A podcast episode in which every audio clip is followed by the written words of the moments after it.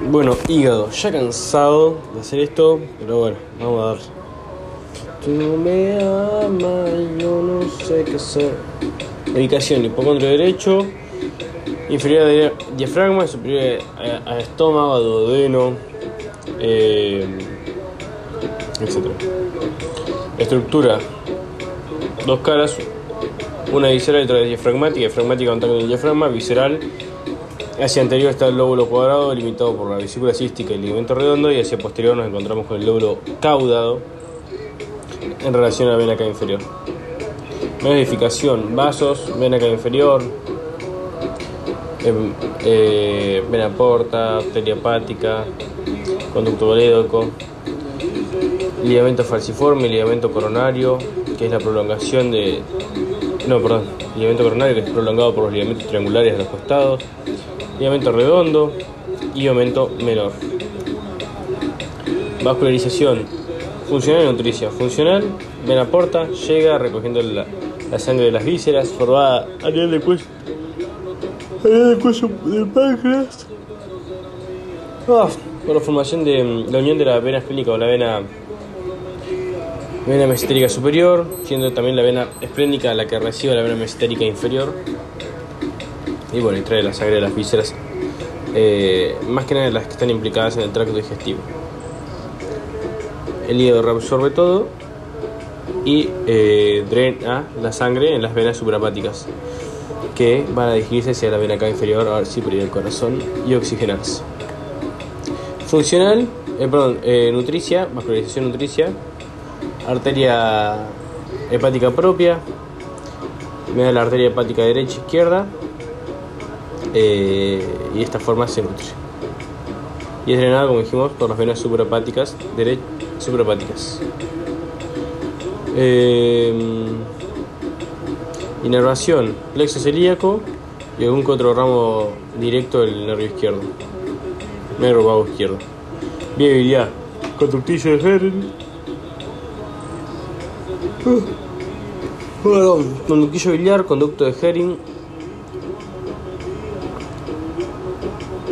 Ay Dios, canalículo biliar, conducto de Herring, conductillo biliar, conducto biliar interrobulillar y ahí sí ya los conductos hepáticos derecho e izquierdo que convergen en un conducto hepático común que recibe el conducto cístico de la, vena, de la, de la vesícula cística y forma el conducto colédoco. Este tiene cuatro porciones, supraduodenal, retroduodenal, retropancreática y termina drenando en su porción intramural en la segunda porción del duodeno en la papila duodenal que tiene asociada al músculo que no me acuerdo el nombre que lo que va a hacer es eh, evitar el reflujo bueno, eso es todo por hígado, no me interesa hablar más, así que nos vemos en la próxima entrega. Hasta pronto. ¿Saben qué se, me ocurrió? Ya que ahora voy a hablar de órganos, puedo mezclar histología con anatomía. Así que ahora vamos a plantear la parte histológica. Escuchando Taylor. Nada, puse un fondo, un fondo, un álbum de fondo porque no sé qué poner. Y me dijeron que escuche este álbum, así que van a escuchar a Taylor. Bueno, ¿qué Taylor ni qué Taylor? Vamos a darle con Harry, papi.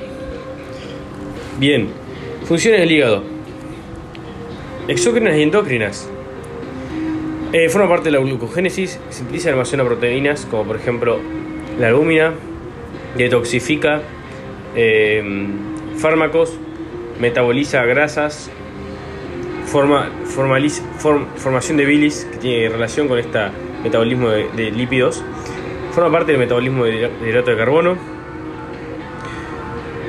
metaboliza y almacena vitaminas y minerales, como por ejemplo hierro, elimina bacterias de la sangre, produce factores de coagulación. Y colesterol y lípidos, lípidos eh, no, lipoproteínas de transporte de lípidos. Listo. Célula principal, hepatocito. El hepatocito va a ser una célula eh, poliédrica con un, uno o, dos núcleos centrales.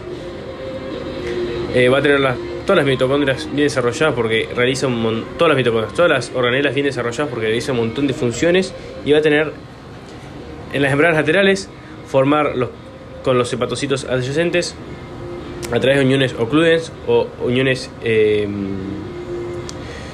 sí, ocluyentes está eh, los canalículos biliares que después forman los conductos de Herring, después forman los conductillos biliares y después los conductos biliares intralobulares que drenan en un conducto hepático derecho y uno izquierdo que forman el hepático común y junto con el conducto cístico forman el conducto coléico y bueno, con sus cuatro porciones que ya mencionamos. Pero bueno, eh, y después su membrana apical y basal está en contacto con sinusoides, con capilares que tienen trayecto sinusoide, pero pueden ser tanto capilares sinusoides como capilares fenestrados. Pero se dice sinusoides hepáticos por su trayecto. Bien, entonces su membrana apical y basal, contacto con sinusoides. Eh, y ahí es donde va a ir liberando todo lo que son las sustancias eh, y sus funciones endocrinas, así como absorbiendo nutrientes, absorbiendo nutrientes. Y en las membranas laterales, donde están en contacto con los otros hepatocitos, con sus uniones ocluyentes y formando canalículo biliar, es donde va a ir secretando la bilis, es decir, su función exocrina. Bien, entre el hepatocito y eh, los sinusoides, estos capilares, tanto estos capilares, va a haber un espacio, el espacio perisinusoidal de dice. Ahí hay una célula, la célula de hito. ¿Qué hace la célula de hito? Almacena y sintetiza vitamina A. Eh, y también almacena lípidos. ¿Qué pasa? También esta célula se puede, ante daño en el, hígado, diferenciar a fibroblasto y sintetizar tejido conectivo, pero va a disminuir el almacén de, lípidos y vitamina A. Entonces puede ser que si vemos un problema en el hígado, puede ser que tengamos deficiencia de vitamina A. Un dato de color. ¿Qué más tenemos? En la luz de cada sinusoide tenemos macrófagos. Macrófagos se llaman células de Kupfer. Eh, bueno, van a tener una función inmune. Otro dato más. Los hepatocitos van a estar em, distribuidos en forma de corona radiada, es decir, una hilera del centro hacia afuera formando una corona. En el centro va a haber una vena, la vena centro lobulillar. Eh, nada, es una vena con, con la característica de tener bastantes fibras reticulares, no mucho más. Por eso se puede teñir con impregnación argéntica. Y. Y por fuera de cada lobulillo hepático, que es esa estructura donde los dispositos. Hay, ah, que es esa estructura donde los hepatocitos se distribuyen en forma de corona radiada, eh, donde en el centro hay una vena centro y, y después está tabicado en forma hexagonal por eh, haces de tejido conectivo colágeno denso modelado que envía la cápsula y delimita, delimita estos lobulillos clásicos. Eh, yo les recomiendo esto acompañar alguna foto en internet. Eh, por fuera de cada lobulillo y entre cada lobulillo clásico vamos a tener espacios. Se llaman espacios portales. En cada espacio portal vamos a tener a la triada portal, que es una, arteria, una rama de la arteria hepática propia, o la arteria hepática puede ser derecha izquierda,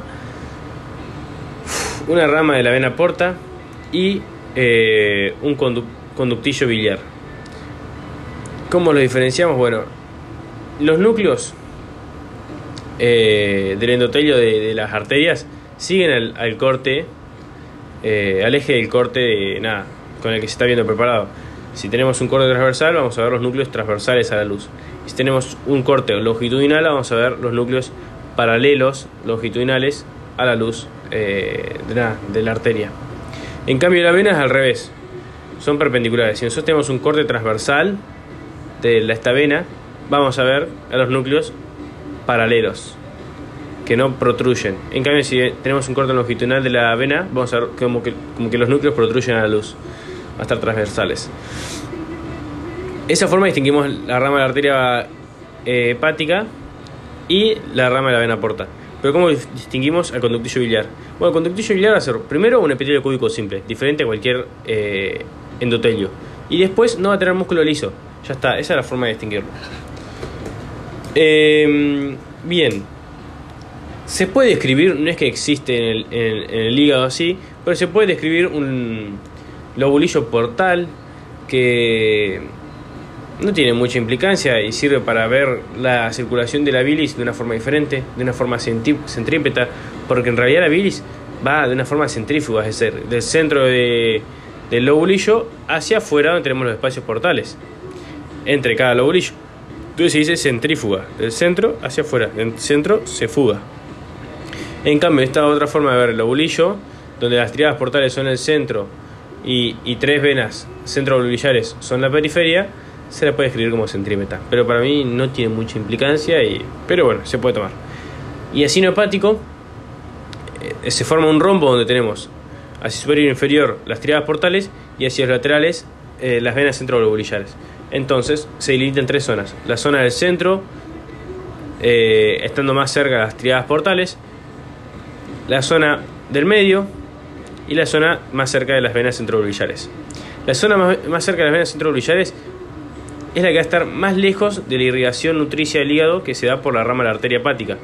Que si sabemos, como, como dijimos recién, la rama de la arteria hepática estaba en la triada portal. Entonces, la que está más cerca de la vena centrovolular es la que está más lejos de la, de la, arteria, de la rama de la arteria hepática.